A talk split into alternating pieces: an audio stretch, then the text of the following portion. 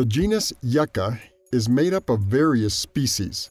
It has a woody trunk, leaves joined at the apical end of the stalk in a rose like shape.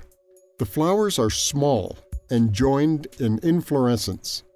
The species of this genus are used for decorative and artisan purposes. Its fruit and flowers are edible, and its fibers are ixtle, are used for basket making and cleaning utensils, for making handbags, cords, scouring pads, and brushes. In the shoemaking industry, the fibers are used to make sandals and the soles of espadrille. They are also used for filling cushions and furniture.